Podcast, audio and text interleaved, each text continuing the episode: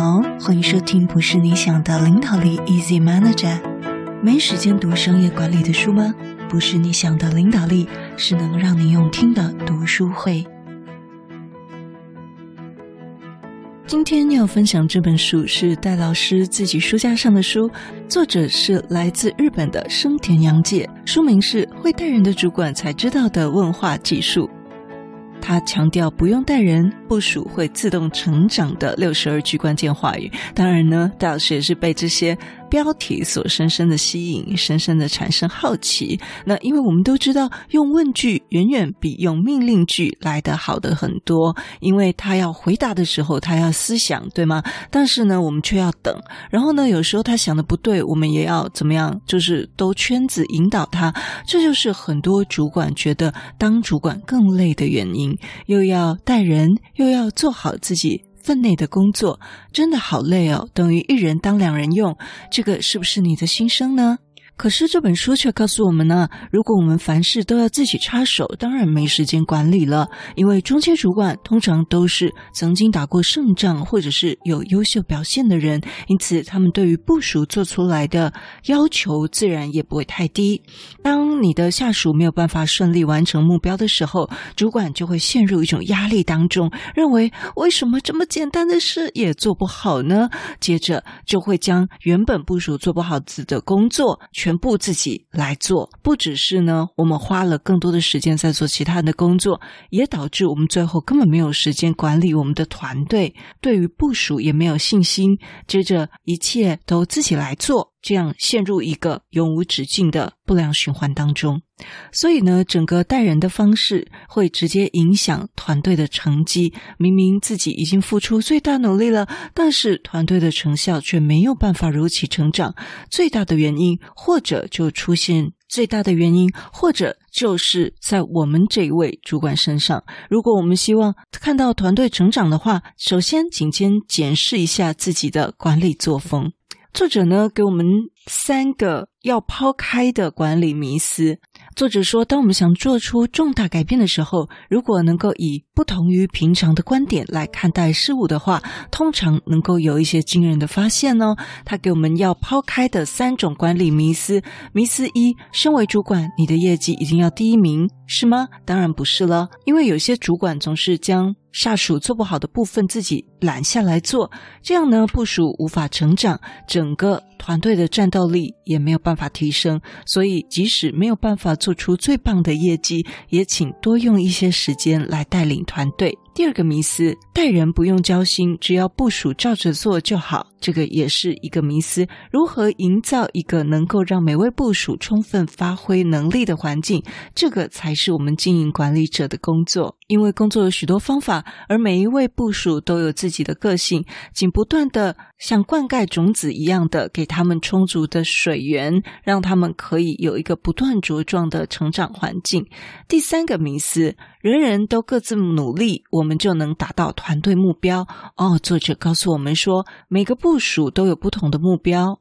人人各自努力就能够达到团队目标吗？嗯，不太一定哦。因为越来越多的工作目标没有办法就一个人能完成，必须依靠团队的力量。而主管虽然不是圣人，但是有些事情也千万别做错。刚才我们看了主管应该要抛开的三个管理的迷思，现在我们来看看作者列出十五项主管的 NG 行为检视，看看我们中了几项哦。好，现在就拿起纸笔来，我们来看看自己又中了几项哦。好，准备好了吗？我们开始。第一，不主动跟部属打招呼；第二，除了公事以外不跟部属聊天；第三，打断部属的谈话，没有办法听到最后；第四，为难部署；第五，在别人面前责备部署；第六，不断指出部署的弱点；第七，不断将自己做事的方式加在部署身上；第八，不告诉大家团队前进的方向；第九，事必躬亲，工作一把抓；第十，开会的时候自己滔滔不绝；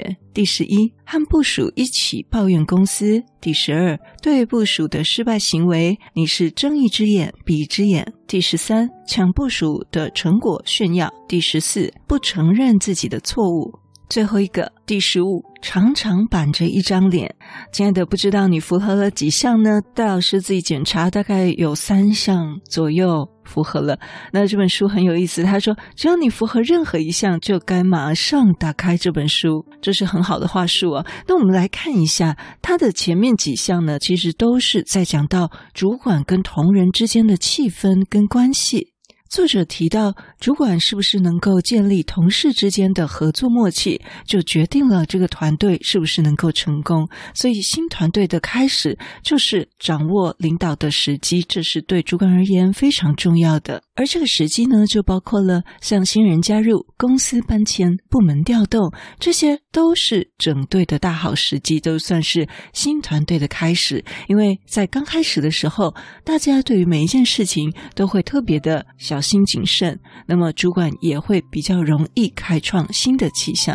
主管也可以借着这个机会转换部署的情绪，像之前我们在读书会节目的读书会时候，就有分享到空降主管这个那一集，在那一集就讲到说，一个空降主管的来临，对一个新团队来讲，可能可以让原本疲弱不振员工的表现啊，可能某一个员工表现的特别不好，但是换了一个新主管之后，他可能突飞猛进，变成一匹黑马，都是很有可能的。那这边也是在讲同样的一个情境。鼓励我们在这些重整整队的时机的时候，也同时来建构团队的向心力。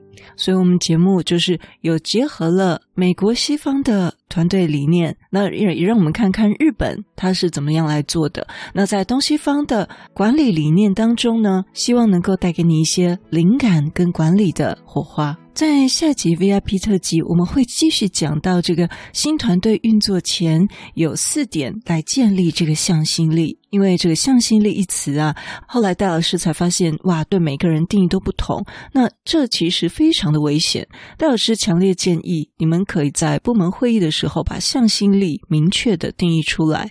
因为我问过很多面试的人选，有的人认为向心力是合群，有的人认为向心力是彼此帮助，但老板却认为向心力的员工是他有没有体贴公司，有没有愿意为公司多付出一点，所以这两者之间的落差，一个是合群，一个是不愿意为公司多付出一点，这两者已经落差非常大了。所以呢，这个我们必须要把向心力定为一个共识，这样才有办法继续讨论下去，对不对？所以我们现在假定向心力是指为团队着想，把团队的利益看得比自己更大，这个称为向心力。那么作者有给我们四点，好，让我们知道怎么样可以。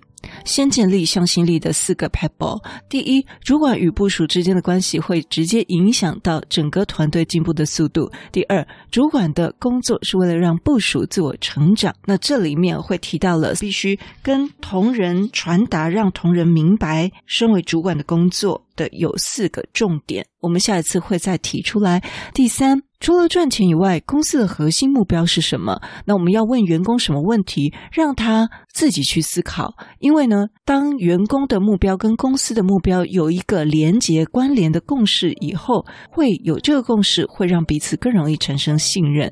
第四，最后一点，主管可以问你们想怎么做，然后主管该怎么样给同仁们思考的时间，啊，让他们可以自己来思。这些我们在下集会跟大家分享。今天我们来做一个总结，欢迎你再倒回去听这十五个主管 NG 的行为检视清单，你中了几项呢？那我们也可以常常来提醒自己，这十五项为什么哪些是相关联的？比如说跟团队情绪相关联的，那哪些是跟团队目标相关联的？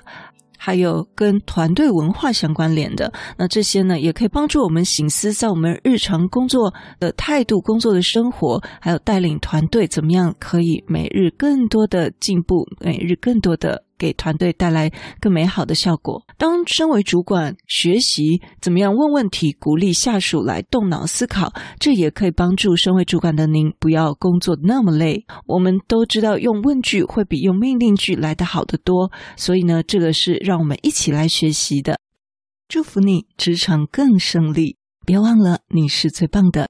如果你对我们节目有任何的想法，或者你觉得我们节目有带给你一些收获，都邀请你到我们 Apple Podcast 给我们五星评分与留言。如果你还没有订阅过，也麻烦你免费点点订阅或关注，再把这个节目分享给你身边你认为会有需要的人。也欢迎免费加入 Instagram，你可以在脸书上直接搜寻“用听的哈佛商管读书会”，就可以找到我们。我相信，只要你愿意给予，加入社团会给你更多的收获哦。最后要邀请你，现在就来帮自己加分，期待透过知识价值的传递，让你可以在赞助方案中得到最大的受益。